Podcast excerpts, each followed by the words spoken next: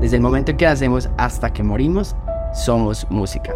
Y el invitado de hoy sí que sabe hacer música. Es cantante, productor, compositor, escritor, Estefano Manrique.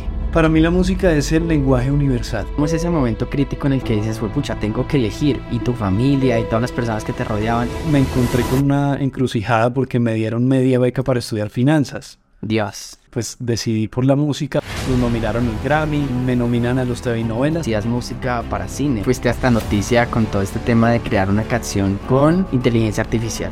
Me di cuenta que no conocía nada acerca de la industria musical.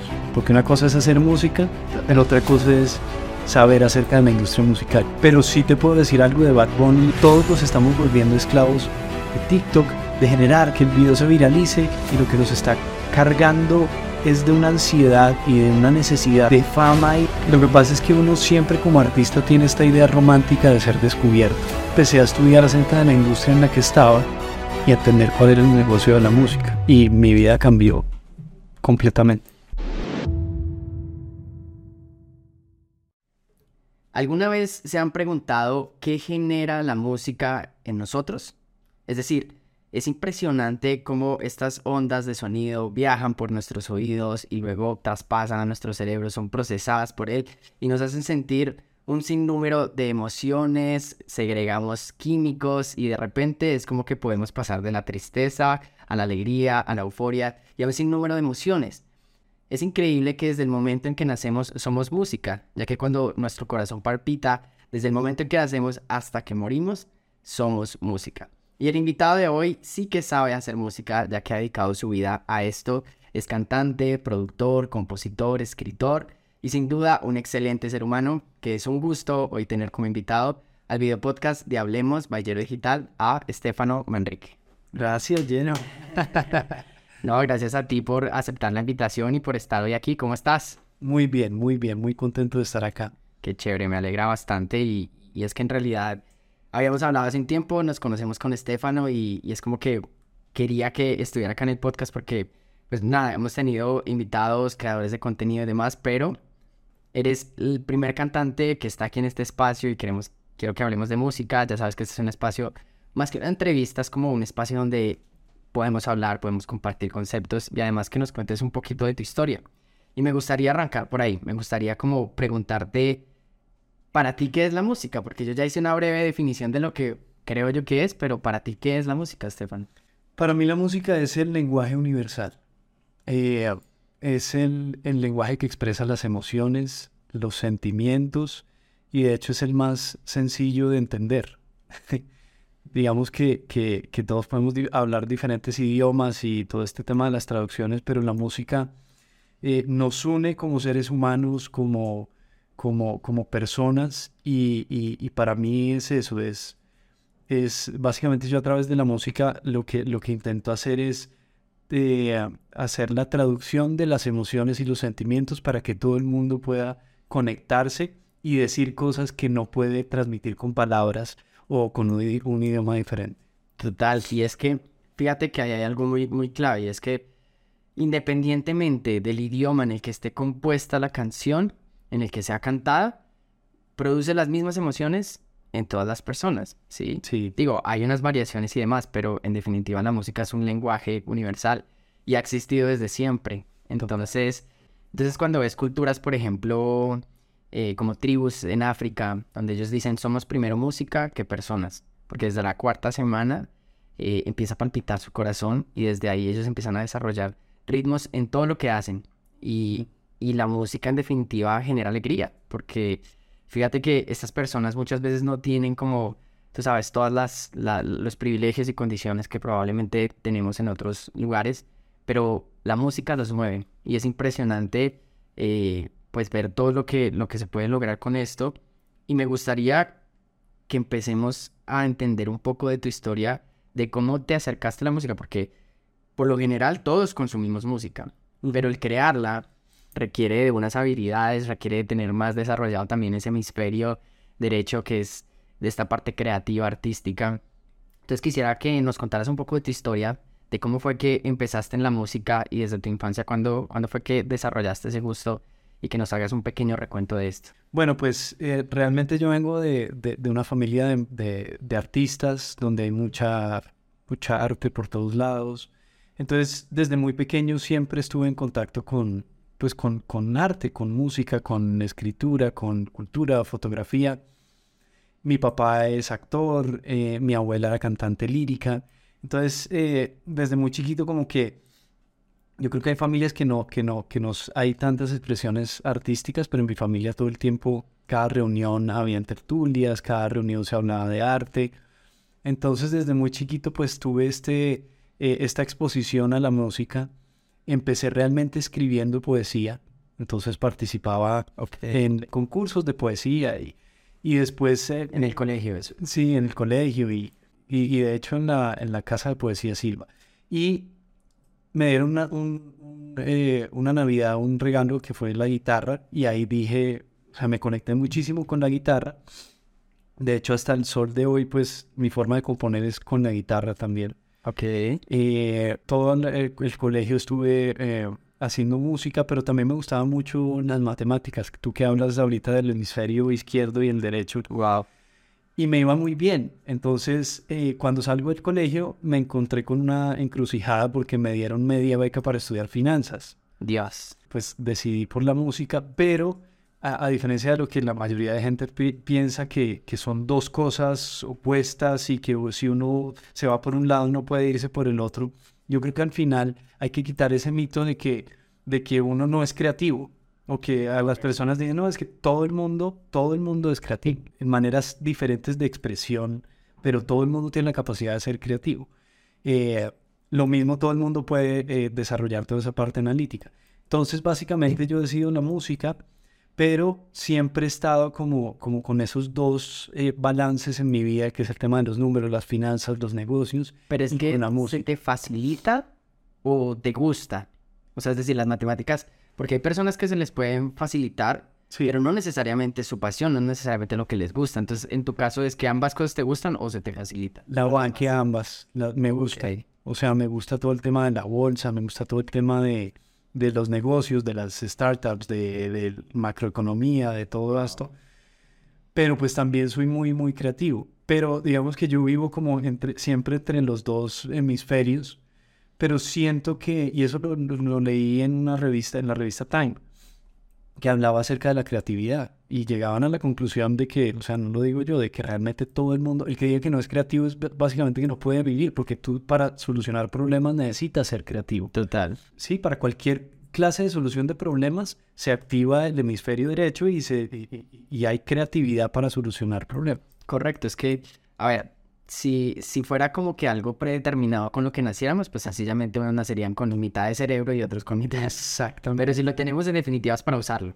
¿Qué es lo que sucede? Que yo siento que desde pequeños, pues ya tienen como una idea preconcebida de nosotros cuando empezamos a desarrollar pues nuestros dones, nuestras habilidades y es como que, ah, ok, pues veo que se desempeña bien en la música, entonces todo el tiempo le estamos diciendo eres bueno para la música y pensamos que precisamente lo que decías, que son cosas opuestas entonces es como que ya simplemente las personas se inclinan por un lado, pero yo comparto la idea de que, de que tenemos la capacidad de utilizar los dos hemisferios de buena forma. Y yo soy muy, muy también así, ¿sabes? A mí me encanta toda la parte artística, toda la parte creativa. Pero por otro lado, aunque no me fascinan los números, sino es, es algo que me ha tocado aprender, ¿sí? Es que hoy en día uno le toca aprender de todo. De hecho, hay un libro que se llama El pensamiento elástico y toca un tema acerca de los eh, ganadores de los premios Nobel de Física. Y el estudio demuestra que la mayor parte de ganadores de, de Nobel de Física practicaban eh, algún instrumento, o sea, y tenían otras disciplinas paralelas a la física y a los números. Esto tocaban violino, piano, eso lo que hace es, al contrario, expandirse. Entonces yo pienso que, que, que, que hay que quitar ese mito en la gente de que no, es que yo soy solo números, o yo soy solo, no puede ser todo.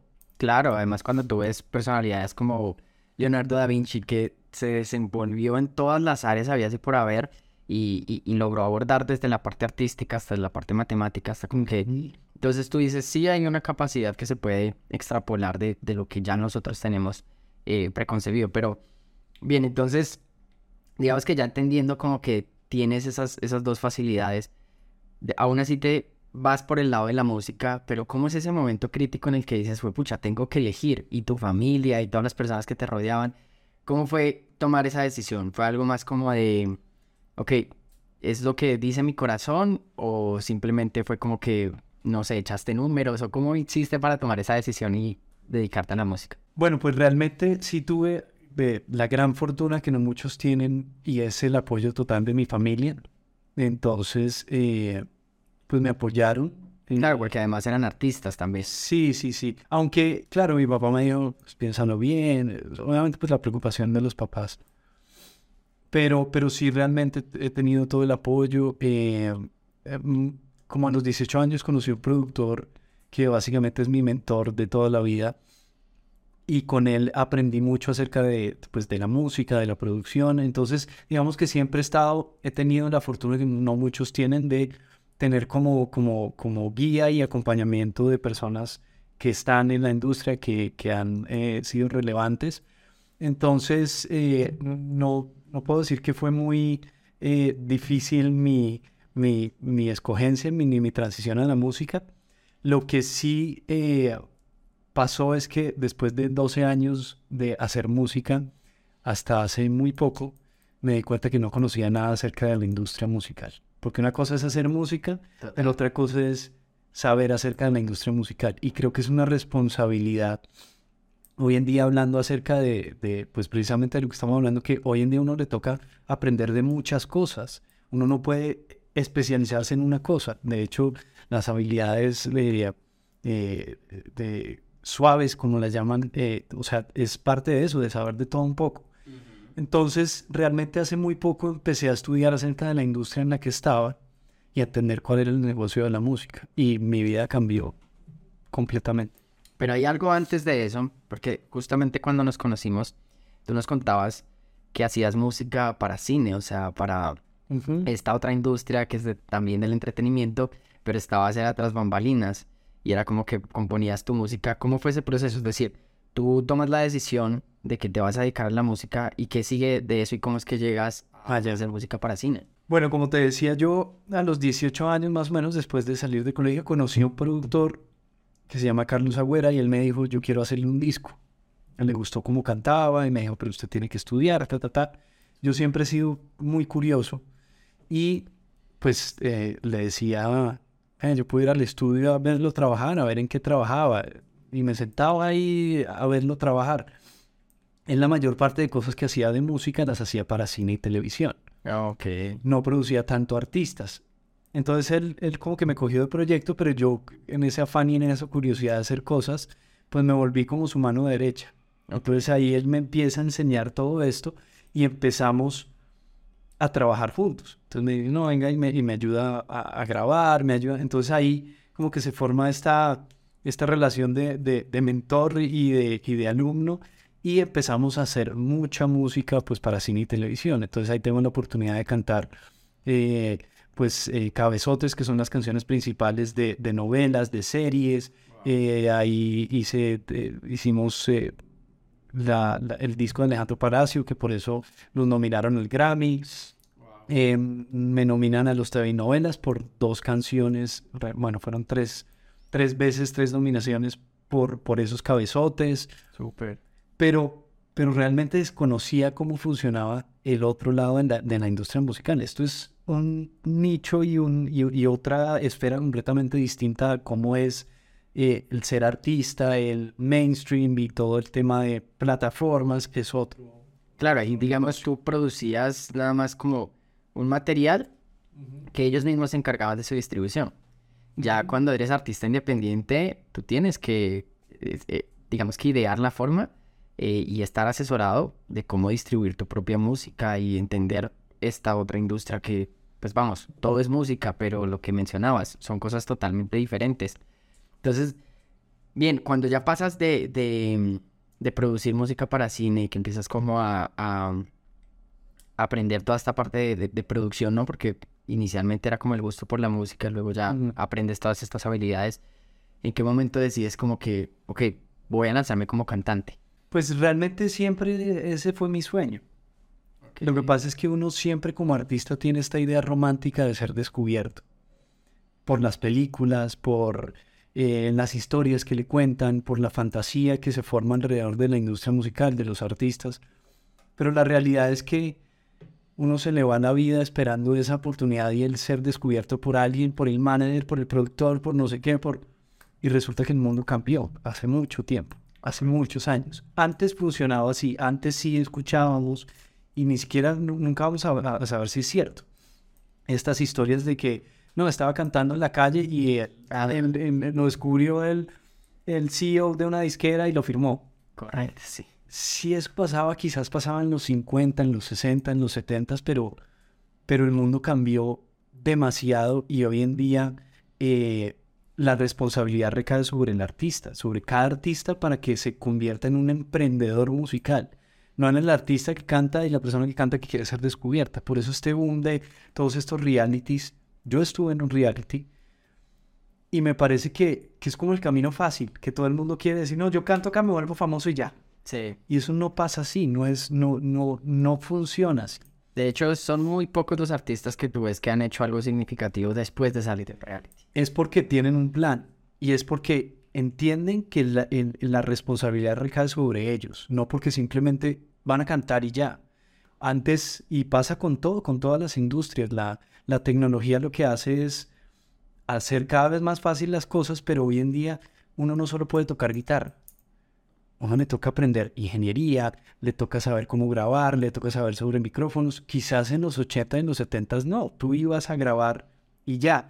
Pero hoy la responsabilidad del artista, del músico, de cualquier persona que esté en el medio creativo y artístico es saber de muchas disciplinas para poder hacer su propio contenido, su propia música, saber cómo es el negocio. Eh, tenemos que dejar de, pensar que, que las oportunidades van a llegar a la puerta de nuestra casa y nos van a tocar y nos van a decir, hola, acá estoy. Uno tiene que trabajar. Total. Y tiene que responsabilizarse con uno mismo, con su carrera y eh, digamos que es quitarse ese mito de ser descubierto y, y entender que, que, pues que uno tiene que hacer la tarea. Con este concepto que mencionas de, de hacer la tarea, tengo una pregunta y es, ¿crees en la suerte?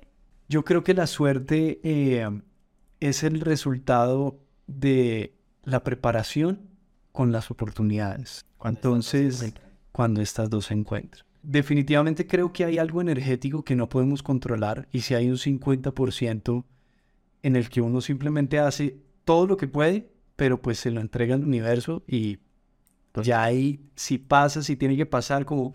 Entonces digamos que, que es, es un balance, pero el, el, tema de la suerte como tal, de que, eh, no sé, no, creo que es más esta definición que te digo, pero también hay que quitarle el peso de que todo, todo, o sea, que todo está en las manos de uno, porque también es eh, querer saber las respuestas a todo, es tener miedo. Entonces uno tiene que simplemente encargarse de, de, de todo lo que está en sus manos hacer y llega a un punto en el que uno suelta. Correcto, es como que, ok, yo hago mi parte, sí, y hago todo lo posible y yo toco las puertas, este, para que Dios, el universo las abra pero no tiene que tocarlas, ¿sí? Totalmente. Y es como que a veces te venden la idea de que es que no, es cuestión de suerte o, o es cuestión de que estés en el lugar correcto con las personas indicadas.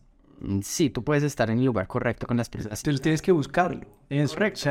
y ser la persona indicada también. Exactamente. Que si tú estás en el lugar correcto con las personas correctas, pero tú no eres la persona correcta, no vas a triunfar en ese lugar. Y probablemente las oportunidades pasen delante de ti, pero no las vas a ver porque no estás preparado. O sea, es decir, caramba, yo quiero ser el mejor guitarrista. Pero si tienes la oportunidad de estar con uno de los mejores guitarristas en un escenario y no sabes tocar guitarra, o sea, mm, se queda en un deseo, en un sueño. Entonces, ese concepto que compartes de que en realidad hay que hacer que las cosas dependan de uno hasta lo que humanamente es posible y el resto es regárselo al universo, a la energía que tú mismo estás demandando a Dios o lo que creas, es una parte, digamos, que muy valiosa a rescatar porque eso nos hace pensar que en definitiva todo sí que depende de nosotros, de nuestras fuerzas, pero las repercusiones que hayan allí, pues se las dejamos a, a lo que nosotros sembramos. Si ya tienes tú la claridad de que los resultados dependen de ti, ¿cuáles fueron esas acciones que empezaste a realizar? Y quiero que me cuentes del punto más crítico que hayas tenido que atravesar en ese proceso de cumplir un sueño, porque claro, las nominaciones, los premios, como toda esa eh, algarabía que se genera cuando pues obtienes resultados por lo que haces, pero, pero cuando quieres ir un poco más allá y cuando quieres ir a por tus sueños y demás, te encuentras también con retos, con dificultades y pasar de esas transiciones, es decir, dejar algo que sabes que podrías seguir haciendo durante toda tu vida, ¿no? Es decir, si ya tienes resultados con eso, si ya puedes seguir produciendo, te puedes seguir premiando. Entonces, dejar esa zona de confort y salir de ahí, ¿qué significó para ti? ¿Con qué te encontraste en ese momento? Hay, hay varias cosas. O sea, la primera es el ego. O sea, el, el ego y todos estos triunfos que pasa a veces nos aferramos mucho a eso y a ese pasado y, y, entendí que pues, lo que pasó, pasó y pueden ser premios y, y el pasado ya, ya, ya, no existe. Entonces, eh, hay personas que, que, se aferran demasiado a sus logros pasados y por eso tienen su verdad y yo hice así, así, sí le fue bien, pero chao. Entonces, renunciar a ese ego de Estefano le ha ido bien en esto, en esto. Hijito, ¿qué está pasando hoy? Entonces me empecé a dar cuenta, primero que eso por un lado, y lo otro es, yo, yo siento que en el fondo todos, todos sabemos que tenemos alguna clase de propósito en la vida. Entonces puede que, por eso es que hoy en día el tema de la, de la depresión y la ansiedad es tan, tan grande y es porque a la gente le puede, la gente piensa que la felicidad está en la, en la, en la libertad financiera y resulta que no, pues, o sea, está comprobado que hay los países más ricos en este momento son los que más sufren de depresión y de ansiedad. Total. He conocido gente inmensamente millonaria que está inmensamente triste. Entonces, eh, al final se trata de, la, de, de, sentarse uno, de verse al, al, espejo y decir, ¿cuál es mi propósito? ¿Qué quiero hacer? ¿Qué, qué quiero dejar en el mundo? Y, y qué quiero entregar de mí? Que el día de mañana si me muero diga, yo lo entregué todo, di el 100%, esto haya pasado cosas positivas, negativas, lo que sea, pero entregaste todo. Entonces es que la gente puede encontrar el propósito, o sea, es decir, cómo uno logra saber que lo tiene o que está bien direccionado. ¿Cuál crees tú que es la, la mejor forma de entender cuál es ese propósito con el que nacemos? El propósito, además, pues para hablar de propósito, no, no, no se trata de construir una empresa gigante o, o, o ganar tantos millones de dólares o de... O sea, el propósito, por ejemplo, para mí puede ser de una madre eh, criar a su hijo y, sacarlo adelante, todos los propósitos son diferentes y no todos los propósitos tienen que ser relacionados con el dinero. Entonces, yo descubrí que, que, que en esa búsqueda y en esa, eh, y que ya te cuento porque, porque realmente yo tuve un punto de quiebre y ya vamos a hablar de ese punto de quiebre, eh, pero, pero en ese momento yo dije, mira, ¿qué pasa si yo me muero mañana? voy a sentir que di todo, que, que toda la música que tengo guardada, todo lo que no he podido hacer, porque estoy esperando a que alguien llegue y me toque y me, di, me toque la puerta y me diga te descubrir. Esto depende de mí. Entonces, ese es el momento en el que decido, y para mí la, la, el elemento número uno y el consejo que le puedo dar a la gente es la curiosidad. Si, si una persona no tiene curiosidad, jamás va a evolucionar y jamás va, va a entender cuál es su propósito y va a buscar ese propósito. El tema de, de, de, quedarse ahí, no tener curiosidad y buscar más allá de lo que uno conoce, eh, pues para mí ahí es el principal estanco y, y, la zona de, confort. Mi punto de quiebre lo tuve precisamente eh, cuando, cuando grabé eh, Viajemos, que es una canción Recuerda eso nos conocimos. Porque realmente yo no, yo, yo no sabía cómo era la industria y no sabía. Entonces dije, pucha, acá se necesita plata, se necesita esto, siempre todo lo, lo, lo negativo. No, es que esto no funciona, no, no, es que. Entonces yo en ese momento, en esa época, yo renuncié a la música. Yo dije, no más, no, no quiero hacer esto. Y me dedico a otra, a otra cosa completamente diferente. Me voy a Estados Unidos a, a trabajar eh, con una agente de finanzas. Ok. y haciendo negocios y exportando carros y... Wow. Y, y, tuve la oportunidad de aprender muchísimo y me encantó compartir con esa gente acerca de finanzas y números. Pero algo en mí, en el fondo, pues me seguía llamando a la música. Y para mí, lo que no encontré en la parte creativa, encontré la respuesta en ese otro lado, que es en el tema de las finanzas. Y dije, si esta gente que lo que hacían era, pues, eh, todo el tema financiero de empresas y préstamos, yo decía, pues todas las empresas son iguales. ¿Por qué mi carrera no puede ser igual que una empresa?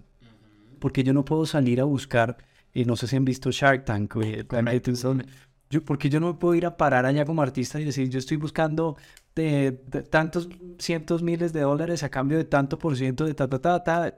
Entonces, ese fue el punto de quiebre. Todos los artistas son empresas. Entonces ahí empieza la curiosidad de cómo carajos gana plata un artista. ¿Cuáles son las fuentes de ingreso de un artista? Porque para mí la definición de éxito a nivel profesional, hay muchas definiciones de éxito, pero ah, específicamente a nivel profesional, es hacer lo que uno más ama y vivir de eso. Vivir de sus pasiones. Ya, vivir de sus pasiones.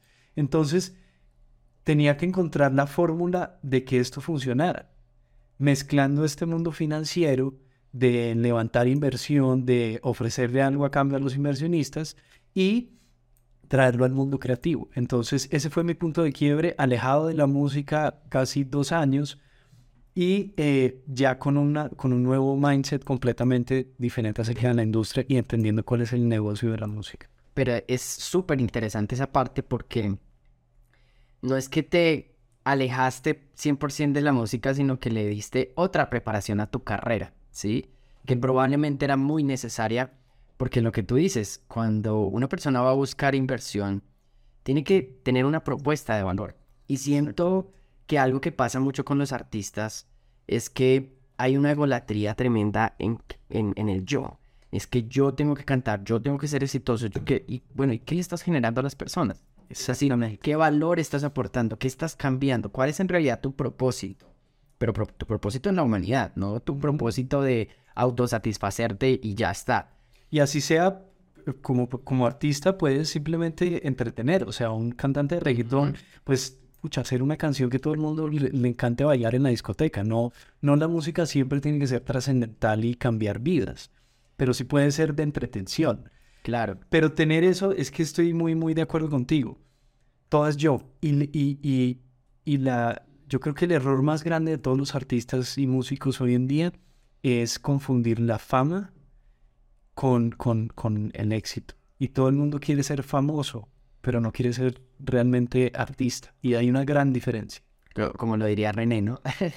una cosa es ser cantante, otra cosa es ser famoso. Exactamente, Una excelente definición, porque aunque tú este, quieras ser famoso y quieras este, pues, tener mucho dinero y todos esos son propósitos, pero tú tienes que aportarle algo a este mundo de forma directa o indirecta. Porque tú acabas de mencionar que hay cantantes del género urbano, de reggaetón, que pueden hacer música que es netamente entretenimiento, que no tiene algo trascendental en cuanto a, digamos que el nivel de conciencia, pero sí tiene un impacto económico, ¿sí? Porque Bad Bunny va a Medellín y resulta que los pronósticos dicen que va a generar más de 8 millones de dólares, ¿sí? De utilidades para la ciudad. Entonces está generando un impacto no solo, o sea, no solo desde, desde que entretiene a las personas y demás, no, o sea, es un impacto económico en todo lo que hacen. Acaba de recaudar la gira más... Y genera felicidad y genera donaciones y la gente se conecta y arma planes. Eh, sí, al final es, es eso, o sea, no toda la música tiene que tener un propósito eh, como de transformación, pero sí te puedo decir algo de Bad Bunny y es que desde, desde siempre el man tomó responsabilidad sobre su carrera. De hecho, Bad Bunny es un artista independiente. La gente no, no, no sabe eso. Él tiene alianzas y tiene negocios con disqueras y saca discos, pero él y su manager eh, y la disquera que, tiene que se llama Rimas son independientes. Wow. Entonces, eh, también es un mensaje para todos los artistas que el sueño es ser eh, firmado por una disquera, por un contrato discográfico Sony, Warner y Universal. No, hoy en día es el mejor momento para ser un artista independiente porque tenemos la información, tenemos la distribución, los recursos, estamos a un clic de distancia de toda la información del planeta. Claro, o sea, ya estamos en un contexto digital donde las reglas del juego son otras. Y se puede hacer mucho. O sea, literal es un fenómeno. Hace poco vi que una eh, universidad quería sacar una clase netamente de él, precisamente por, por todas las cosas que ha logrado, como lo que tú dices, como artista independiente, y que me parece pues algo muy curioso, porque tú ves agrupaciones de hace mucho tiempo como, no sé, Coldplay, que en una gira recaudaron 40 millones de dólares y este tipo, más, o sea, cientos de millones de dólares en una sola gira. En definitiva, hay toda una estrategia, hay un equipo detrás, pero, pero es sin duda la forma en la que la música se democratizó, este, el hecho de, de hacerla y de generar colaboraciones. Yo creo que este, eh, esta industria creció mucho por todo este tema de colaboraciones en donde, claro, puedes ser artista independiente, pero colaboras con los demás y logras generar un impacto. Tú veías los cantantes de, de otras, de, de, otros géneros, siempre eran solos, ¿no? Y siempre eran como mi disco y mis cosas y demás. Eh, y ahorita tú ves que el género urbano ha recopilado como todas estas personas y hasta cantantes de ranchera, entonces los ves haciendo reggaetón. No quiero hacer colaboraciones. Correcto, y eso ha hecho que crezca, el, que crezca el género, se han apoyado entre todos y por eso han crecido como, y han hecho lo que es el género hoy. Ahora, hablemos de tu género, ¿cuál es, cuál es ese género musical por el que te mueve, por lo que te apasiona? Eh, ¿Cuál es la música que, que creas y, y, qué es lo que quieres también seguir creando? Yo la verdad cuando, o sea, la, música que más me ha marcado a mí es el pop, eh, la balada, el country me encanta. De hecho, pues el, el, último disco que saqué, que saqué se llama Country Pop Latino, que es la mezcla de géneros latinos, de ritmos latinos, con country, por el tema de la guitarra y todo eso y las letras románticas. Pero pues gracias al tema de, de, de, hacer música para cine y televisión, pues me tocó hacer todos los géneros, desde vallenato, salsa, cumbia, eh, reggaetón, eh, electrónica. Entonces he tenido la oportunidad de experimentar con todos los géneros me encanta toda la música. Y llegué a un punto, que es una decisión que tomé hace poco, en que no me voy a limitar por géneros de ahora en adelante. De hecho, para el 2023 tengo planeado sacar una, una canción al mes eh, y experimentando diferentes géneros, porque ah. realmente, y, de hecho ya tenemos varias canciones armadas, tengo una bachata, tengo eh, un rock, tengo... Y, y claro, la esencia pues tú ves, por ejemplo, artistas como Shakira que experimentan con todos los géneros, pero al final su esencia está. Entonces no me quiero limitar por géneros. Eh, obviamente, pues hay que entender que uno tiene limitaciones en, en, en, en, ciertas cosas que son muy específicas. O sea, pues yo nunca voy a rapear como Bad Bunny, ni tener el sabor ni el flow de, de J Balvin, ni de... Entonces, pues el reggaetón lo, lo tengo ahí con mucho respeto, pero sí quiero experimentar con fusiones. Entonces... Pero he visto que has hecho cosas muy interesantes y de hecho fuiste hasta noticia con todo este tema de crear una canción con inteligencia artificial. Y eso es algo que, pues, de, de los pioneros en esto y, pues, me causa mucha curiosidad saber cómo fue todo este proceso. Cuéntame cómo fue que lo hiciste porque también se, se, se escucha algo urbano también ahí, o sea, hay un mix muy chévere que me llamó mucho la atención, pero sobre todo que utilizaste la tecnología a tu favor, que para muchos sea algo cuestionable porque dirán, no, y los artistas, y existen, no existen, pero cuéntame un poquito de esa experiencia, cómo surge la idea y qué pasó cuando la sacas y qué empiezas a, notar. Para mí siempre el componente de tecnología eh, tiene que estar eh, del lado de la música. Es decir, eh, de hecho es que es natural, la música siempre va a estar atada a la tecnología. ¿Por qué? Porque empezamos con los gramófonos, Después empezamos, eh, después seguimos con el, con el disco, después el cassette, después el CD, después, entonces siempre la música va a estar eh, eh, alineada al tema de cómo se captura la grabación. Entonces, quien, quien desvincule el tema de la tecnología con la música no entiende o no sabe en qué industria está. Entonces, bajo esa perspectiva, siempre estoy muy curioso acerca de, de, cuáles son los últimos avances de tecnología en producción, en captura, en inteligencia artificial, eh, y descubrí eso que me dejó, la verdad me dejó un poco traumado durante un par de semanas cuando lo, lo, descubrí, que básicamente es un emulador de voces eh, con inteligencia artificial. Entonces, ¿qué es lo que hace? Básicamente yo grabo una guía eh, y le pido al, al, sistema de inteligencia artificial que ponga tu voz cantando esa melodía. Wow. Pero entonces, ¿cómo funciona? Como un banco de voces y de repente las mezcla y... Sí, hay un tema ahí eh, que, que- que todavía está muy gris en el tema de los derechos porque todo esto es muy nuevo. Eh, pero básicamente está, en este banco están las voces pues, de, de mucha gente famosa, de Jay-Z, de Eminem, de... Pues porque obviamente tienes todos los data points de, de, de todas, esta, de, de todas estas grabaciones y de las voces de ellos. Total. Entonces, básicamente lo que yo hice como experimento es, yo ya tenía la canción lista, pero eh, dijimos, hace falta como un rapero. Entonces, cuando descubrí eso, dije, no, pues obviamente uno cuando descubre cosas que van a cambiar todo, toda una industria, pues se deprime y dice, ¿dónde quedan las producciones? Ya- Ya nos van a reemplazar, ya nos... Pero llegó un punto de quiebre en el que dije, no, esto siempre ha pasado en la historia de la humanidad, llega algo disruptivo y lo que se convierte es en una herramienta para la humanidad. Total. Entonces nosotros como productores, porque realmente la canción no se va a hacer sola, ni la de- tiene que haber una dirección. Entonces me puse a investigar más acerca sobre el tema y eh, eh, lo, que, lo que hice fue utilizarlo como una herramienta creativa, que es al final lo que es. Y la inteligencia artificial eso es lo que es. Es una herramienta, claro, que vuelve mucho más eficiente todos los procesos, que sí va a quitar muchos empleos, eh, pero, pero Pero el mundo se mueve. el mundo se mueve, es la revolución industrial. Y si tú no te mueves con el mundo, el mundo se mueve sin ti. Ujú. Eh, esa es la definición. Y tú hablabas ahorita, o sea, la revolución, fíjate, antes, cuando era la, la, la, la era agrícola, pues claro, todo el mundo se ganaba su comida y demás, yendo al campo, sembrando su propia, y así era la forma. Pero ya después, cuando tú ves que avanza el tiempo y empieza la era industrial, entonces, claro, es producir, es hacer, y la mano de obra y, y la, la clase obrera, y darle duro. Pero llega la era digital y cambia las reglas del juego en muchas áreas, y es en lo que estamos hoy.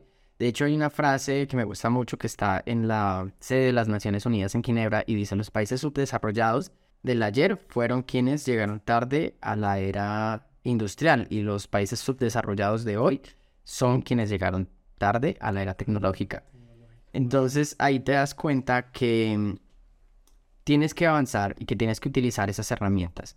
Cuando Jeff Bezos este, trabajaba también en una corporación y estaba como, eh, vamos, muy bien económicamente porque era presidente de una compañía también financiera, tomó una decisión como la que tú tomaste, que eh, tengo una zona de confort, pero puedo crear algo mucho más grande y utilizando la tecnología a mi favor, porque entra a un computador, se da cuenta que Internet está teniendo un aumento del 2.300% anual y dice, aquí hay que hacer algo, y crea el monstruo que hoy conocemos como Amazon.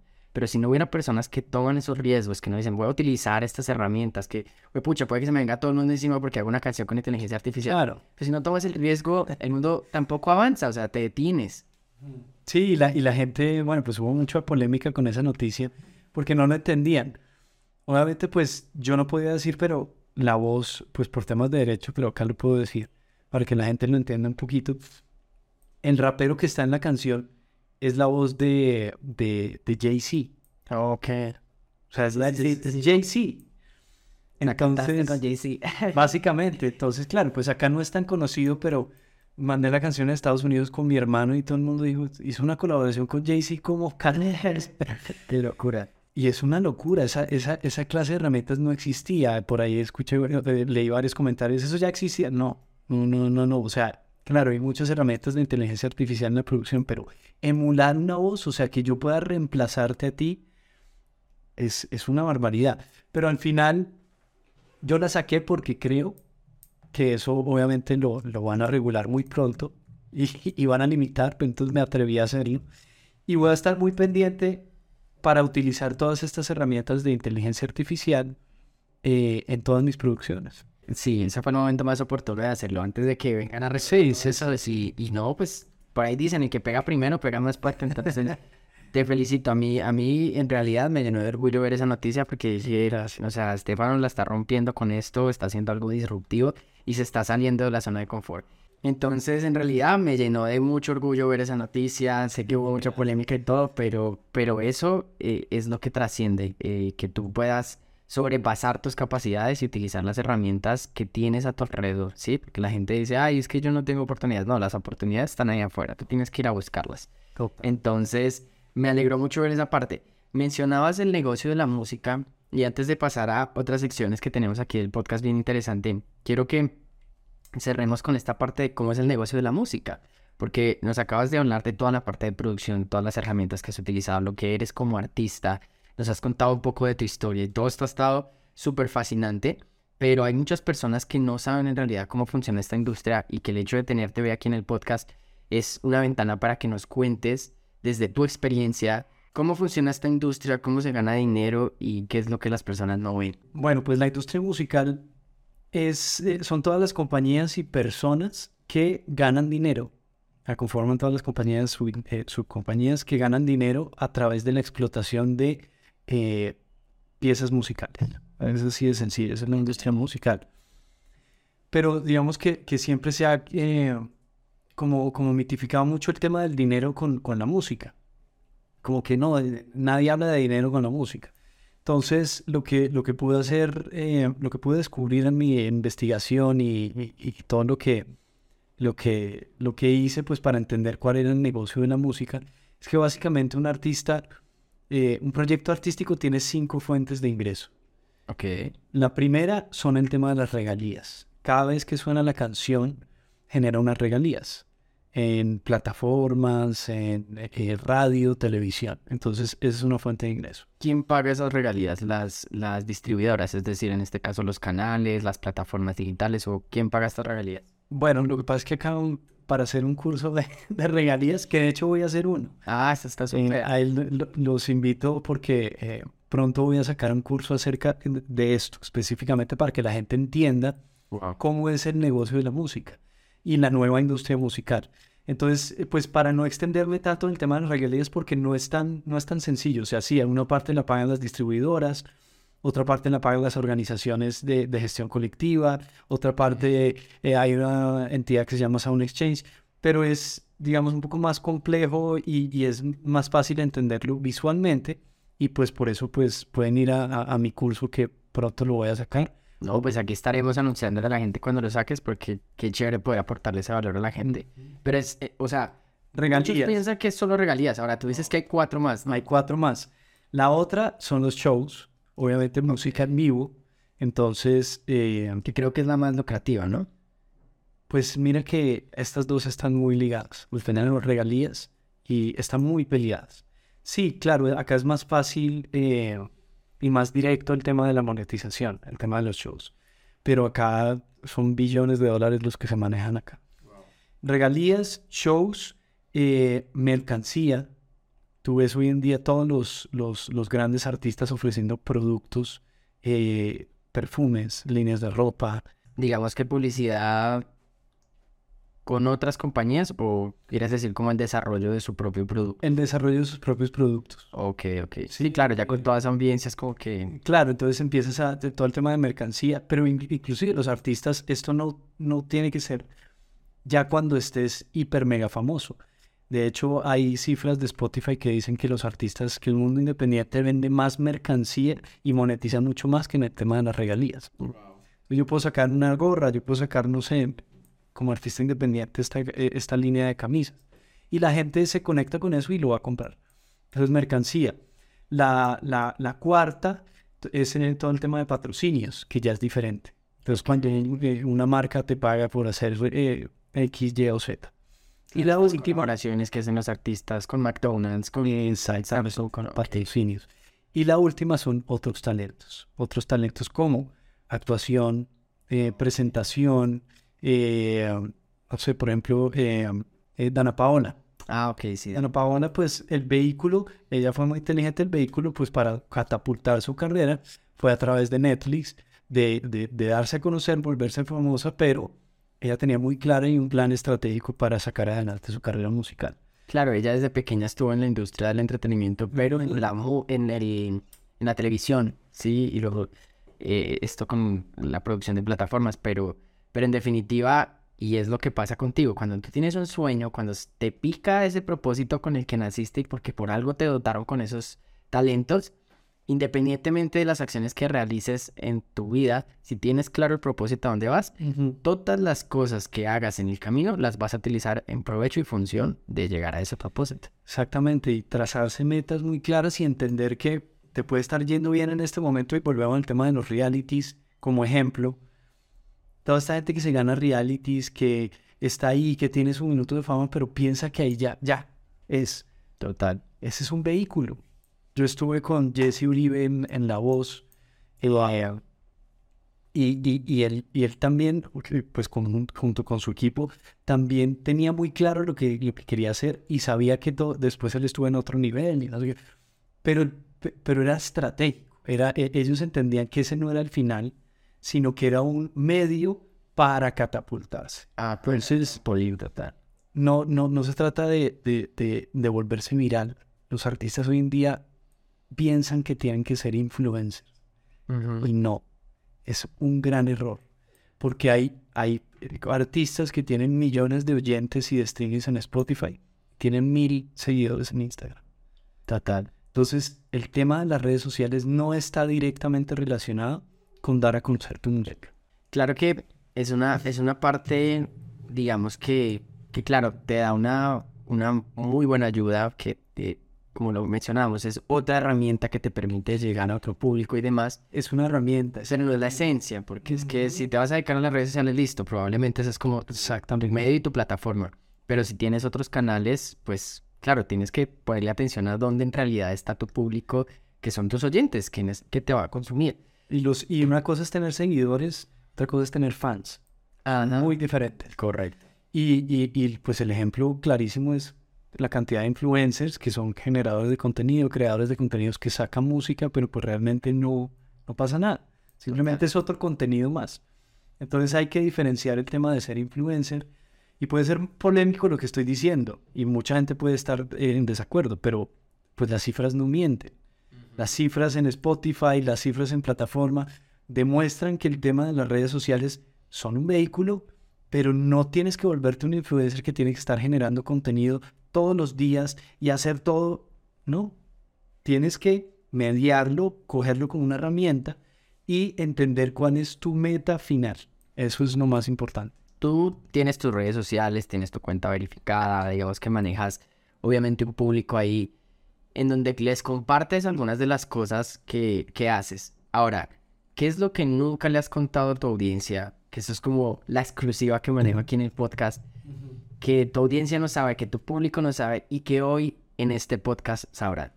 Uf, muchas cosas. Creo que a diferencia de la mayoría de artistas y de personas, creo que llegó un punto en mi vida en que me cargué tanto con las redes sociales, que me, que me hacían tanto daño, que dejé de verlas como el, como el único camino a una herramienta más de trabajo. Entonces hoy en día mis redes sociales las, las uso únicamente estratégicamente para publicar lo que necesito que se divulgue, pero no a, a tener esa, esa, esa conversación tan privada con, con, con mi vida.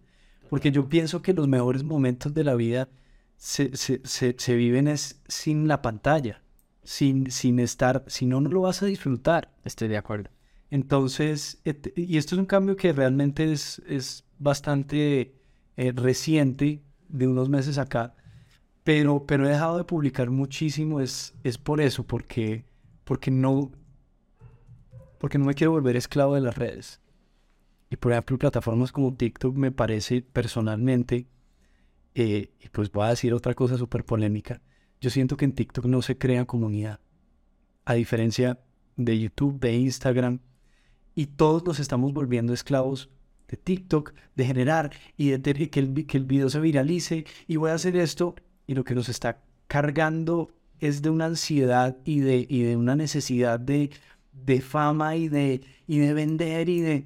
Y realmente es que estas plataformas y especialmente TikTok está diseñada es para que tú sigas scrolleando hacia abajo y no te conectes con el creador. Total. Sí, a diferencia, no sé, de YouTube, que de hecho me parece interesante YouTube que va, se está enfocando en los videos corticos, pero va a linkear con videos más largos. Entonces ahí tú sí te estás, porque de otra manera tú simplemente estás scrolleando y, y siguiente, siguiente, siguiente y no vas a ir a investigar quién es el artista o quién es la persona. Entonces estoy como en alerta roja con el tema de las redes sociales por salud mental, porque sé y es comprobado las estadísticas, como, como te decía, yo soy medio, medio obsesionado con el tema de los números, de cuáles son los reportes, que, y, y dice que no son eficientes. No son eficientes a la hora de construir comunidad. Entonces, volviendo a tu pregunta, creo que hay muchas cosas que no, la, mayor parte de mi vida no la comparto en redes sociales. Para mí es, es, es una forma de conectar lo que quiero conectar con la gente. Pero algo que nos puedas contar acá, que queremos que nos, nos eches algún cuento que, que por lo menos le sirva también de, de, de reflexión a las personas, pero que te dé el espacio de compartir algo que de pronto no habías dicho antes. Porque bueno, con todo lo que dijiste ahorita, de hecho hay un comentario ahora que voy a hacer sobre lo que pienso también del, del, del tema de las redes sociales, pero es precisamente por eso, porque como hay cosas que no, que no las contamos, que no las divulgamos y demás, hay personas que necesitan escuchar las experiencias de otros para saber, mira, quizá a mí me pasó esto en alguna temporada, o quizá te puedo decir que algo que nunca publicaría, pero que siempre he sentido es tal cosa, porque este es un espacio precisamente para eso, para que abras los micrófonos y no importa qué tan polémico sea lo que puedes decir, simplemente es lo que tú sientes y estoy seguro que muchas personas estarán identificadas con eso. O sea, como mensajes, alejarse un poquito más de redes sociales, de vivir un poco más la vida, eh, eso es lo que, lo que he estado haciendo últimamente, disfrutar, trabajar más en, en mí, en mi relación, en, en, en mis planes, que quizás no publicaría nunca. Bueno, pues puede ser un proyecto en el que estoy trabajando actualmente, que lo voy a llevar paralelamente a mi carrera pues artística, y es, eh, actualmente estoy trabajando en, en, en una, eh, en una plataforma de inversión en la música, precisamente para solucionar ese problema que todos los artistas tenemos de no hay plata, entonces estoy trabajando en una, eh, en una startup que va a conectar el tema de inversionistas con la industria musical. Wow, está genial, suena súper cool. Porque eso, eso es lo otro, esta industria de los emprendedores, de los negocios digitales, de las startups, que hoy es en día cómo funciona el mundo. O sea, si tú ves las empresas tienen un crecimiento lineal, ¿sí? Las empresas convencionales. Pero las startups son las únicas que logran esos crecimientos exponenciales que en realidad vale mucho la pena eh, entender mucho de todo este mundo, ¿no? Y que soluciona problemas reales, ¿no? porque democraticen, o sea, más allá de simplemente conectar el dinero con la música, es el problema de, de, de tanto talento que está por ahí oculto, es que no tienen las oportunidades pues financieras para poder ni siquiera grabar una canción. Correcto. Y pensamos, y ya volviendo como al paréntesis que iba a hacer, que todo el tema está en simplemente moverse en redes sociales y demás, y te vuelves, claro, un influencer, de pronto un creador de contenido de social media, pero dejas de, de lado la música porque estás más pendientes de los números, de los likes, de las reproducciones que. Que en realidad se vuelven algo tóxico, ¿sí? Y lo que mencionábamos, los algoritmos funcionan de forma diferente porque están en función de generar dinero. O sea, son empresas que no están pensando en tu bienestar, no están pensando, en, o sea, están pensando en generar dinero. Claro, hay políticas y cosas que, vamos, supuestamente te ayudan a que, a que sea un lugar más seguro y demás, pero no es seguro del todo. Yo te voy a revelar acá eh, en exclusiva una cosa que nos porque yo tengo eh, una empresa que es un sello discográfico y, una, y un publisher, y también maneja pues eh, música, distribución y música. Y estábamos haciendo el tema de la verificación de las cuentas de TikTok de tres artistas muy grandes colombianos que tienen todas sus cuentas verificadas y me comuniqué con TikTok y les digo, oiga, ayúdenos a verificar pues para que son personajes públicos, no voy a decir quiénes son. Ok. La respuesta de TikTok fue, es que no son, no los podemos verificar porque no son activos en la plataforma. Wow. O sea, usted me está diciendo, no, y bueno, entonces, ¿cuál es la respuesta? Entonces, o sea, ¿qué tenemos que hacer? No, tienen que hacer por lo menos un video diario en la plataforma. O sea, usted quiere que yo trabaje para usted. Wow. Total. Y no me está verificando por eso, a pesar de que es un personaje público. Entonces, en ese punto yo dije, esto no está diseñado para los creadores, esto está diseñado para ellos. Total. Y entonces, así como me van a tratar y así como van a tratar a mis artistas, así pues, pues yo, yo me voy a alejar de esta plataforma y voy a buscar plataformas que sí apoyen realmente. Vuelvo y digo, YouTube, Instagram me parece interesante como, como tu brochure. Eh, pero, pero uno no puede, ese no es el, el, el, camino final, es un vehículo para conectarte con la gente. Te vuelvo y repito, una cosa son los seguidores, otra cosa son fans. Y el objetivo de todo artista es conectarse con esos fans y transformar sus vidas. Y es que de hecho si tú lo piensas, eh, TikTok, de hecho, ellos no se reconocen como una red social. Ellos dicen que son una plataforma de entretenimiento. Y como son una plataforma de entretenimiento, pues su algoritmo está en función de eso, de que tengas que publicar todo el tiempo para que ellos nunca se queden sin contenido como plataforma, ¿sí? Y el caso con esto es que el negocio también que hoy en día TikTok, o bueno, Binance, que es la... la ByteDance. Binance, Binance es la cosa. Binance hoy en día está, digamos que evaluada por más de lo que valdría Facebook, TikTok y Twitter juntas, ¿entiendes? es un monstruo lo que han creado y, es en función de eso, de responder a que hoy, hoy en día las personas andan en un corre-corre todo el tiempo, que lo único que quieren es pasar un tiempo de entretenimiento y ya y soltar su celular, pero lo que tú dices, no están generando conexiones humanas con nadie y están simplemente como de generar contenido, pero no ellos mismos, sino de obligar a los usuarios a generarlo para ellos mismos, así pues tener atención de las personas y si tienen atención de las personas, pues van a tener anunciantes que puedan promocionar sus productos y servicios y se mueve la economía. ¿Sí? Y, está bien. Sí, no hay que satanizar. vista, exactamente. Lo que estoy diciendo es, o sea, desde mi punto de vista es, porque hay mucha gente que alega, no es que yo aprendo mucho en TikTok, o depende de lo que, de lo que con lo que tú nutras al algoritmo, pues él te va a, arrojar eh, en lo mismo. Pero aún así siento que, el formato y, la forma en que se está consumiendo el contenido es, es muy vacío, es muy efímero. ¿Por qué? Porque tú puedes aprender una cosa, pero en el siguiente ya se te olvidó. El siguiente ya no hay profundidad acerca de, del tema. Y está sesgado porque te va a mostrar si te gustó ese video, te va a seguir mostrando y te va a reforzar eh, lo que opinas acerca de ese tema. Está enseñado para eso. Entonces, pues, igual, tomarlo como una herramienta. Son herramientas. Es que, pues, un martillo sirve, pues, para construir una casa, pero también sirve para matar a una persona. Entonces, lo que tú hagas con eso, pues, es realmente, pero eh, quitando pero tener la conciencia darle el peso de que ese es el vehículo y ese es y no estoy teniendo likes y no estoy teniendo hay otras alternativas y, de, y demás que sí o sea si tú lo vas a utilizar como herramienta pues ten conciencia de cómo funciona exactamente y no que ella opere sobre ti sino que tú ok la voy a utilizar pero voy a ver en sus condiciones.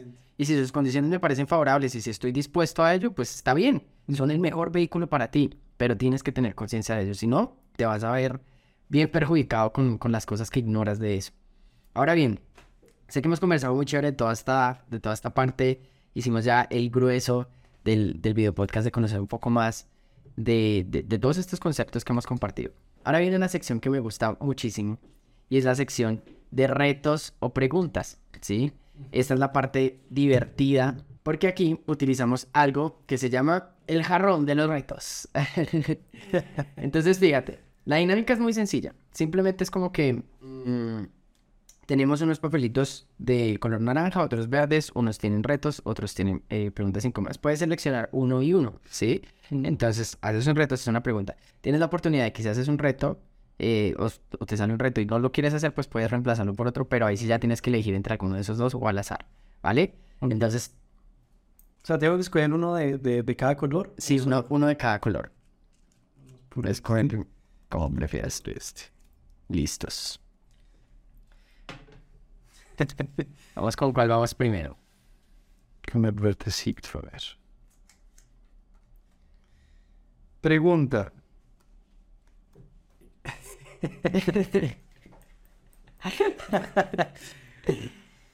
¿Alguna vez has sido infiel? Mierda. Él mira atrás. mira a su compañero. No, no, no, buena esta pregunta. Eh, sí. Ok. bueno, definitivamente pero no, pero, a ti, ¿no? Pero, pero no con mi, mi novia actual, obviamente. Aunque no, con ella nunca, por favor. Sería muy arriesgado también. Ah. y, wow, así infiel. ¿Y por qué? No, pues yo creo que cuando uno está joven, uno está, o sea, digamos que tiene novias y, y, en alguna fiesta o por tragos uno se da un beso con alguien, pues para mí eso es infidelidad. Sí. Eh, pues son errores, yo creo que de juventud y de... Pero así que, por ejemplo, sí, porque es que infiel puede ser llevar una relación paralela, no, eso nunca lo he hecho. Total, nunca, nunca. No, y, y- Qué dolor de cabeza y qué, qué, qué trágico para todas las partes. claro, además que, pues yo sé que hay un contexto muy amplio de lo que puede ser infidelidad, hasta el hecho de pensar en otra persona, de darle ese lugar a otra persona que no lo tiene, pues obviamente la pareja con la que estás compartiendo. Entonces hay, hay un contexto ahí bastante amplio de lo que puede ser una infidelidad, pero yo creo que cuando llega un punto de madurez en tu vida en la que estás tan concentrado en tus proyectos, en tus cosas, eso es una distracción, ¿sí? Simplemente son como cosas que te alejan de tu propósito y por eso la gente ve la infidelidad como cambiar la rutina, cambiar... Esas son personas que en realidad no tienen como sus propósitos tan claros y se distraen como con esas cosas en el camino. Entonces, qué chévere que... No, y al final, o sea, uno llega a, a cierto momento, no se trata de edad, es el momento de vida. Puedes llegar a los 19 años a ese punto, a los 40. Es verdad. Pero en, en- en el punto en el que te das cuenta que, que, que con quien decides pasar el resto de tu vida es la decisión más importante de tu vida. Porque, porque es con ella o con él con la que, con la que vas a construir y es precisamente lo que tú dices. Entonces, estar pensando en, en- otras cosas y en otras relaciones y en otras es, es una pérdida de tiempo. Entonces, pues sí, o sea, me refiero a que sí, sí fue infiel, pero pues muy joven y por deslices de adolescencia y cosas bobas. Perfecto. Listo, vamos entonces ahora sí con el reto. Ah, bueno. Canta una canción con un género contrario. Ok, eso está, eso está chévere. Es- Pero ¿cómo así con un género contrario? Bueno, dime una canción que te guste mucho pues... y, y, y mejor que sea conocida, ¿no? O sea, que, que en general el público la, la conozca. Que me guste cantar. Sí, que te guste o que... Pero que las personas la asocien bastante. Hay una de Marc Anthony que me gusta mucho que se llama Hasta ayer. Hasta ayer. Ok, estamos hablando de salsa. Sí. Sí. Entonces, el reto consiste en que tienes que cantarla ahora en vallenato, por ejemplo. Chévere. ¿Sí? De una, vamos a hacer ese reto. No te pongo rock porque como que la salsa y el rock, pues, pucha. Pero, bien, vamos, vamos entonces Sí. en vallenato. Para que los que no conozcan la de ayer es comprenda que no pretendo ofenderla, tampoco estoy haciendo un reproche. Usted es dueña de su vida, de su cuerpo y de sus noches. ¿Sí? Ah, sí. Ahora es vallenato. Comprenda que no pretendo ofenderla. Tampoco le estoy haciendo un reproche. Usted es dueña de su vida. Algo así. está chévere. ¿Será, será que le ponemos otro género? Es- Se me, se me escuchó muy parecido este, este tan reto. Vamos a ponerlo en... ¿Qué tú dices? ¿Rock, rap, reggaetón? ¿Qué nos dice producción por acá? ¿Un rap? Eso es bien opuesto. Sí. Y, ah, comprenda que no pretendo ofenderla. Tampoco. ¿Cómo es que es la letra? Le estoy haciendo un reproche. Usted es dueña de su vida, de sus sueños y de sus noches. Confieso, me enamoré como un niño y siento que estoy arrepentido. No, reto cumplido, listo. Muy bien, Esteban pasó el reto. Este, este clip va a quedar chévere para TikTok. Vamos ahora con las preguntas del público, ¿sí? Y es como que eh, hice, una, hice una historia preguntándole a las personas que querían que le preguntara sobre la música. Les dije que te iba a tener como invitado. También la reposteaste ahí. Entonces vamos a mirar si tenemos aquí preguntas que podemos hacer. Bueno, ta, ta. Ah, a ver, tenemos la música. Porque porque como te Ya crees que es música real. Es, esto, es- esto está chévere. Puede ser también polémica. Pero, Cántalo, polémico. Pero vamos a ver. Dice: ¿La música de hoy en día crees que es música realmente? Sí, sí, claro. Es que, eh, o sea, yo entiendo la pregunta de la persona, pero, pero al final, o sea, como, como definición sí es música. Pero, pero el ejemplo que yo doy respecto a la música es con la comida. La comida es igual a la música. Eh, digamos que el reggaetón y todos estos géneros es como comerse una hamburguesa o una pizza o comida rápida que es deliciosa. Amo la hamburguesa, amo la pizza y hay unas buenísimas, más gourmet, más gourmet que otras. Entonces se trata eh, de entender que también hay otra clase de restaurantes que son más gourmet y más elaborados y tú puedes comer caviar y puedes comer pasta y puedes comer, sí, pero al final termina siendo comida. Entonces, y cumple propósitos diferentes. La música de hoy en día es música, tiene unos, digamos que está demasiado cargado al tema de simplemente fiesta y entretención y se ha vuelto muy monótona. La música hoy en día es muy parecida, es muy difícil hoy en día encontrar la diferencia entre una canción y otra porque se utilizan los mismos cuatro acordes, porque eh, utilizan los mismos productores, pero puntualmente sí siento que es música, cumple propósitos distintos y es válido en todos los aspectos. Total, yo creo que ahora sí que también volviendo al caso de René, ¿no? Como decía, puedes comerte un hot dog, puedes ir a, un restaurante con las ideas Michelin. En definitiva. De hecho, no lo copié de René para que. Para no, es que lo, lo, lo, decía hace años, pero, pero me siento identificado con lo que él dice. Chévere. No, y es que, o sea, hay mucha congruencia en eso, porque tú puedes comer lo que quieras, pero a todo, o sea, a todo le puedes hallar sentido. Hay música que en realidad no vas a escuchar en una discoteca, sí, una días tristes, pero probablemente si estás pasando por una etapa emocional, sí quieras escucharlo, sí. Entonces creo que hay, hay música para todo tipo de cosas. Vamos a ir con una más, eh, y es, ¿qué consejo le darías a un cantante que está empezando, que tiene el deseo de ser músico, pero que no sabe por dónde empezar? Muy buena pregunta. Eh, compra mi curso. ah, pero ya lo tienes disponible. Muy pronto. No sé si cuando salga ya el podcast eh, va a estar, pero, pero sí, de hecho es que voy la próxima semana a Medellín a grabar. Ah, súper. No, yo creo que se trata de, de, de entender en qué industria estás, de, de, de, ser muy curioso, de empezar a averiguar cómo funciona el, el negocio de la música, eh, cuáles son tus tareas como artista la realidad es que sí puedo decir que es muy difícil encontrar esta información clara y concisa en un solo lugar, porque además hay muchos intereses que no, pues que, que, no les conviene que esta información salga. Entonces, eh, pues si quieres encontrar el camino más fácil es a través del conocimiento y, digamos que esa es una de, de mis misiones hoy en día de contribución también, porque no hay nada más frustrante que ver tantos artistas, colegas, compositores increíblemente talentosos. Las mejores canciones que yo he escuchado en la vida nunca la van a escuchar en plataformas porque no saben cómo es. Los mejores artistas están sin saber qué hacer.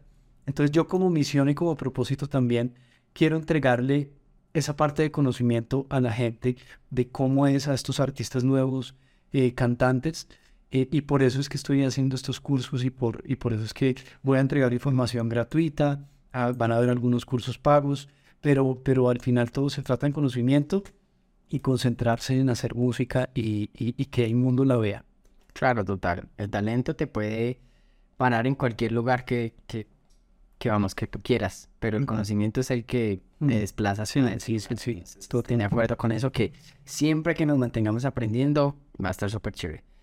Vamos con una última del público y pasamos a la sección de preguntas rápidas. Mm, esta, ¿alguna vez has pensado en dejar de lado la música? Sí, como les contaba, de un punto de mi vida en que no, pues no le veía como, como viabilidad al negocio y a la pasión. Estuve muy frustrado por eso, por, porque no sabía por dónde empezar, porque no sabía qué hacer, porque siempre dependía de otras personas, de que fulanito me escuchara, de que sutanito hiciera. Entonces, eh, sí, de hecho, dejé la música. O sea, ¿sabías que la vas a retomar o dijiste la voy a dejar? La voy a dejar. Wow. La voy a dejar, pero, pero ella nunca me dijo. Eso está, esa está chévere. Te encontraste con ella. Stefano, súper. Vamos a irnos ahora con la sección de preguntas rápidas estas es con lo que primero se te venga a la cabeza, vas a responder este, lo que piensas. Y empecemos con, ¿cuál es tu factor diferencial?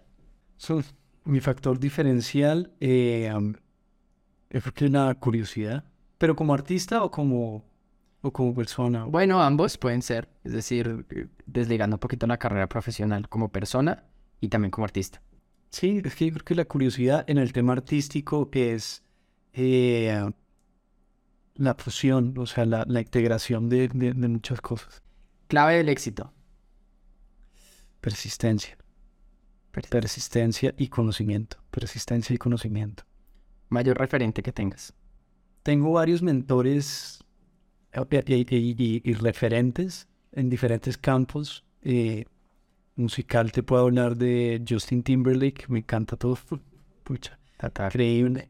En, a, a nivel de negocios, eh, Elon Musk, aunque suene trillado desde hace mucho antes de que se volviera tan famoso. Me leí su biografía, seguía todo lo que hacía. Además que ahí ha- hago un paréntesis rápido y es que es el mejor ejemplo de que no importa cuánto éxito logres en tu vida, siempre puedes hacer más. Ya por, ni siquiera por ti mismo, por la humanidad. Exactamente, es que no se trata ni del dinero ni de los logros eh, pues profesionales, sino es de contribución y, y- y me parece increíble. ¿Por qué? Porque no siempre, creo que estamos en una so- sociedad muy individualista. Entonces, creo que eh, eh, es tiempo de transformar el mundo y entender más qué puedo hacer por los demás y no solo por mí mismo. Total, y- y la gente hoy en día, digamos que conoce eh, la versión de la historia con la que se encontró en el momento en que te conoció, pero cuando no conocen la historia, ni conocen tampoco tus pensamientos a futuro, ni tu propósito, pues digamos que yo he escuchado mucha gente que habla muy mal de Elon Musk y que Sí, sí, sí. porque sí, porque lo vende como figura de, de la parte de emprender, pero para mí también, de hecho, es uno de los referentes más grandes, precisamente por eso. Porque no fue como que, listo, creo PayPal, ya soy millonario. Yo hubiera podido ahí quedar ahí tranquilamente. tranquilamente. Y dijo, no, o sea, si me apasionan los autos, si me apasiona la ingeniería, si me apasiona, ¿por qué no hacerlo? Entonces crea, eh, o bueno, compra esta compañía de, de- de Tesla y hoy en día lo conocen y dicen, no, pues el creador de Tesla, pero no saben que tiene SpaceX también, cohetes a la luna y que está Starlink, Wi-Fi eh, a todo el mundo. Ajá, que eso es una visión ya demasiado ambiciosa en cuanto a querer transformar el mundo. Y esas son las personas que en realidad necesitamos. O sea, literal este mundo no rodaría así si no hubiera personas que llegan, llegan y cambian todo lo que conocemos. Entonces, súper, compartimos ese referente, también lo tengo ahí, súper. ¿Y vas a mencionar algún otro referente? Pues digamos que, que, que, que a nivel eh, como espiritual y todo esto, eh, estoy eh, actualmente eh, con unos cursos de Vishen Lakiani que me gusta mucho su enfoque. Mind de Mind Valley, exactamente. Entonces, yo siento, y acá como consejo es, no tengan un solo referente. ¿Por qué? Porque somos humanos y podemos ser muy buenos en una cosa, pero en otro aspecto de la vida no. Entonces, puedes tener un referente en los negocios, un referente como persona, un referente como familia, un referente, tener varios mentores y referentes, así no los conozcas directamente, eh, para mí se ha convertido en algo clave. Mejor consejo a la hora de crear música. no te edites antes de, de crear. Uno siempre va a crear y está pensando siempre cómo, cómo, cómo va a editar o si es bueno eh, para la industria o si es vigente o primero bota todo lo que lo que salga de tu cabeza, lo que salga de tu cuerpo y después editas. No te edites. Sí, siento que las personas también se limitan a que vean precisamente pensando ya en el resultado final sin siquiera darse la oportunidad de, de fallar también, o sea, que es, que es muy válido y, y experimentar, que es tan valioso todo este proceso. Y no sigas tanto las tendencias. Intenta crear tendencias. No las sigas. Es bastante revolucionario ese pensamiento. Porque hoy en día sigue las tendencias, siguen las tendencias y crearlas es otra cosa. Bien, haznos una recomendación de algún libro, película, serie, cualquier cosa que nos quieras recomendar. Ahorita me estoy leyendo, yo ah, me gusta leer simultáneamente. Pues actualmente me estoy leyendo La psicología del dinero, muy bueno para, para, pues para quitar un montón de paradigmas y, y cambiar un poquito el marco de referencia que uno tiene acerca del dinero. Eh, estoy leyendo lo que se llama eh, Dopamine Nation o Nación de Dopamina. Ush, Es lo vinculas al tema, ¿no? espectacular. Ah, toca el tema de las redes sociales, toca el tema de, de, de- de las adicciones, de muchas cosas.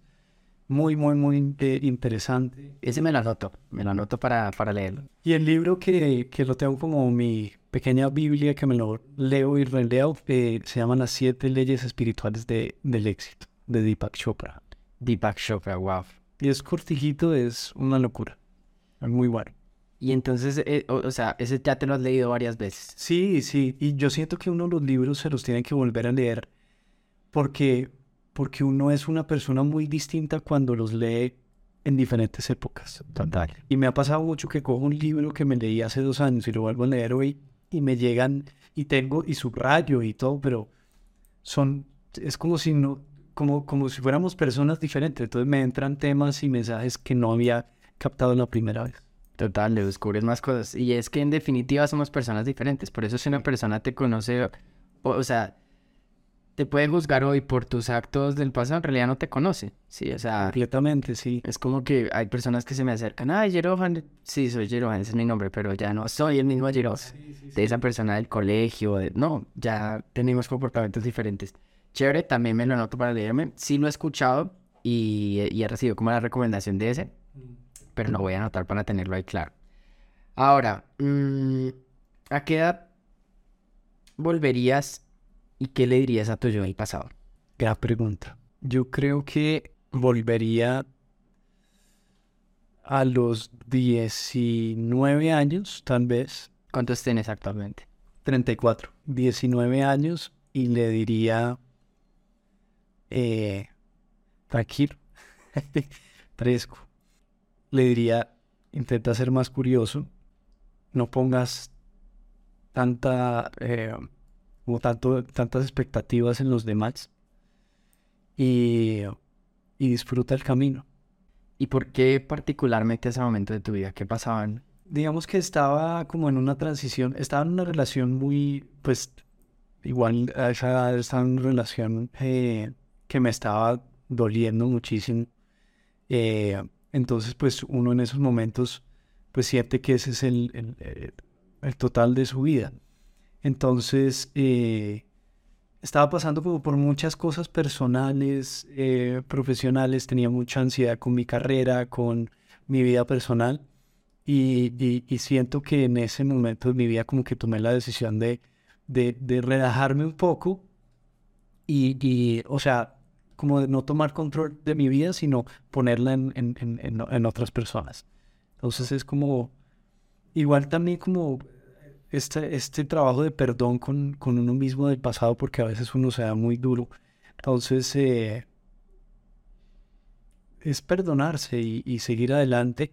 Y, y- y- y- y por todos los errores que uno cometió en el pasado, pues hablar con esa persona y decirle fresco, no pasa nada, o sea, eso era lo que tenía que vivir y, y ya. Y gracias porque hoy soy una persona diferente y, y siento que mejor gracias a todos esos errores.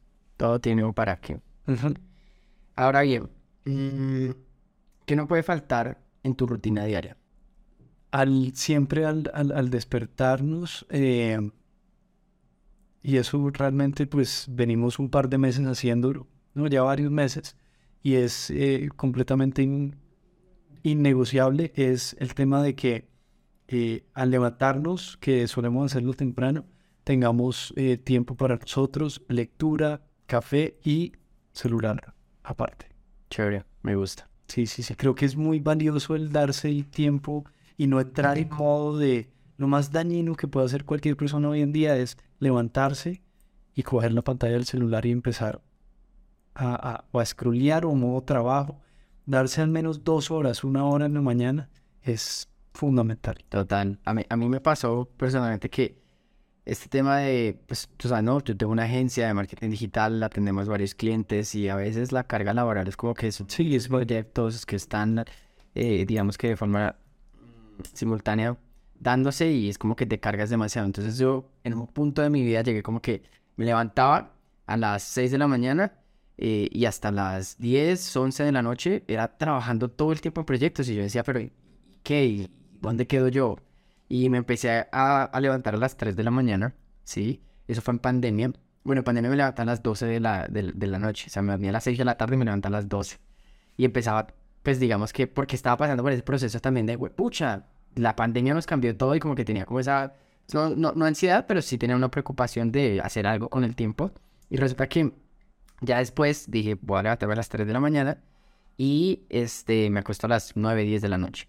Y ha sido un cambio tremendo. Y de hecho muchas personas cuando me ven salir a patinar a las 3 de la mañana Es como que me escriben, me dicen, oiga, pero establecí una rutina precisamente para darle ese tiempo. Salgo, algo actividad física, leo, me escucho mis podcasts mientras estoy ahí y como que eso te nutre tanto que inicias el día una locura.